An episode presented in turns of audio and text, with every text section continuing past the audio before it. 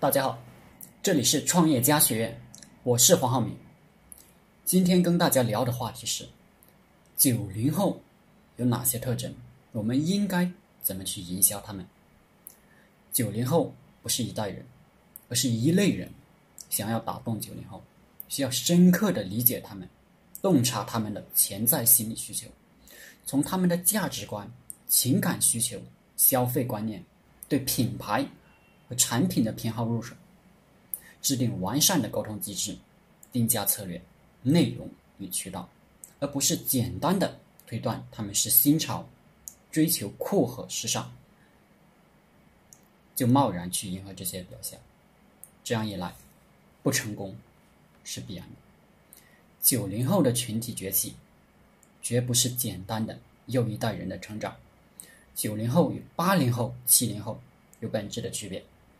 九零后是真正互联网一代，对这个社会的全面接管。九零后有别于以往的年轻人，有以下四个特点：第一，他们不是统一型号的社会产品，拒绝。被标签化，想用统一的标签定义九零后群体是一件很困难的事情。某种单一的社会评价对于定义鲜活生动的九零后显得无力。在 CMI 校园营销研究院二零一一年度九零后的数字化生活研究报告中，我们能看到，拒绝标签化是九零后最大的东西。他们拒绝被代表。他们每个人鲜活的个性都是无法复制的。与其他几代人相比，九零后的个性是突出的、鲜活的。而从每个个体去看，九零后的个性是多元的、差异化的。在群体内部，处处彰显着不同的个性张力。有的人是杀马特，有的人是非主流。有的人又很规矩，这就是九零后最大的个性。因此，找一个具有普世价值的标签来概括这个群体，难度系数极高。更为复杂的是，九零后甚至对个性的认识也存在差异。第二，九零后是指尖上的一代，九零后是互联网的一代，他们从出生就开始接触到互联网。在对对待互联网的态度上，九零后群体普遍对互联网产生了心理依赖。与此同时，随着年龄的增加，九零后对网络作为工具的应用也越来越娴熟。九零后群体正过着一种链接的生活，随时随地上网，生活高度依赖网络。他们之中有四分之三的人网龄超过五年。平均每天花费百分之十八的时间上网，而一般的中国城市居民平均只花费百分之十三的时间在网上。对于他们来说，互联网已经远远不仅仅是一个工具，是一种生活方式。九零后群体将会是移动互联发展的关键人群。据九零后的数字生活研究报告显示，受访的百分之八十六九零后都是通过手机上网。其次，才是才是笔记本电脑、台式机上网。在中国网民中，使用移动互联网的比例只有百分之六十六。九零后大学生更容易接受移动互联这样的新事物，所以，我们做互联网生意的要特别注重移动互联网。我们不做互联网生意的，也要开始关注移动互联网，这是一个趋势。不可抗拒。第三，九零后的消费观是只要我喜欢。九零后有鲜明的自我意识，他们坚持自我，在认定的事情上不会轻易妥协。在日常的消费生活中，我是最优先考虑的因素。我想要，我喜欢，适合我。在他们消费上强调自我的重要性，同时也通过消费来满足自我。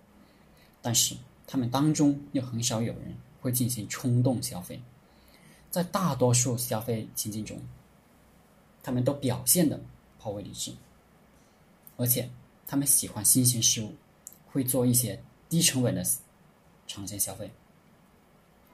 品质是九零后最为看重的商品价值。需要特别指出的是，这个群体对品质的认知是通过品牌和价格来完成的。品质可以从品牌中体现，包含两层意思。首先，有品牌比没品牌更有品质保证；其次，名牌比品普通品牌更有品品质保证。品质可以从价格中体现，一分钱一分货。这种传统的消费观仍得到不少九零后的认可。第四，自我意识的觉醒，九零后的自我意识开始觉醒，由此。带来的一个直接效应，就是人的思想不再拘泥于传统的责任意识和国家前途，而是更多的从自我出发，以个人价值权衡。另外，九零后一代表现自我的意识更为强烈。一方面，他们借助互联网工具上传照片、视频、日志来展示自己的生活；另一方面，九零后在日常的学习和生活中。也更具表现力。虽然九零后比较关注自我，但是他们更加尊重人的个性和自由，对不同的观念和行为表现出更多的包容。同时，也是富有创新精神的一批人。他们对新鲜事物充满好奇心，他们也有能力去创新，对新事物、新思想接受程度及开阔视野，也使他们有能力提出正确的见解。参与家庭消费决策，也就是说，九零后通过善于利用互联网，以至于他们很多决策都比八零后、七零后正确。这是时代的进步，而很多八零后、七零后、六零后还认为九零后是落伍的，是没有竞争力。真相恰好与八零后、七零后认识不同。那么，如何营销九零后？我认为，主要战场是移动互联网。九零后不是另一代人，而是另一类人。他们生长在互联网，对他们进行营销必须有创有所创新。在生活和消费层面，九零后更在意圈群这类网络群体的意见。所谓圈群，不是传统的营销传播中对消费者细分的用语。在如今的数字生活空间，不重视这些变化，就意味着。不能真正了解目标消费者的需求。网络传播形成了超越时空的虚拟小群体，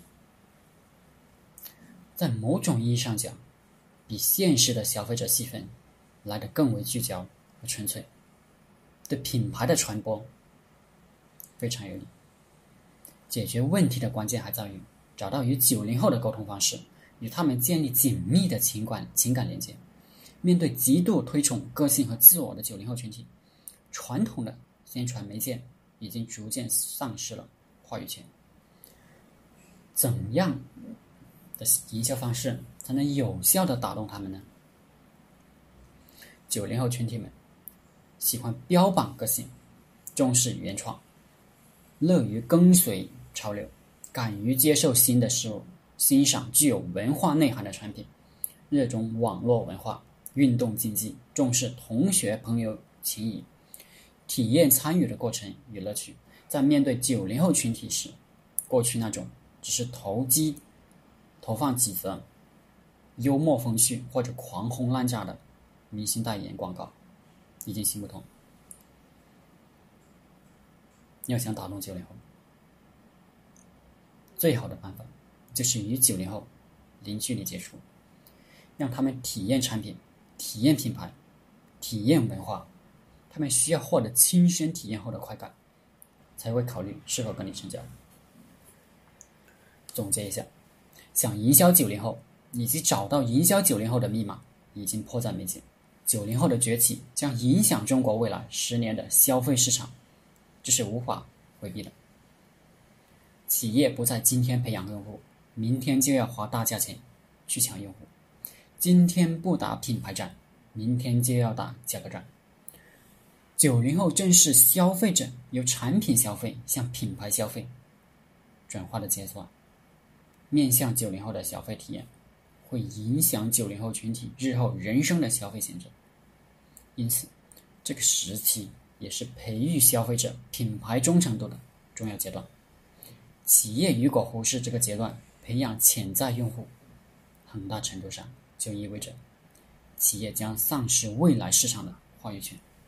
成功的品牌与失败的品牌差别在于，这个企业是否有好的心态，舍得在研究与理解九零后群体上花时间，开发他们喜欢的产品。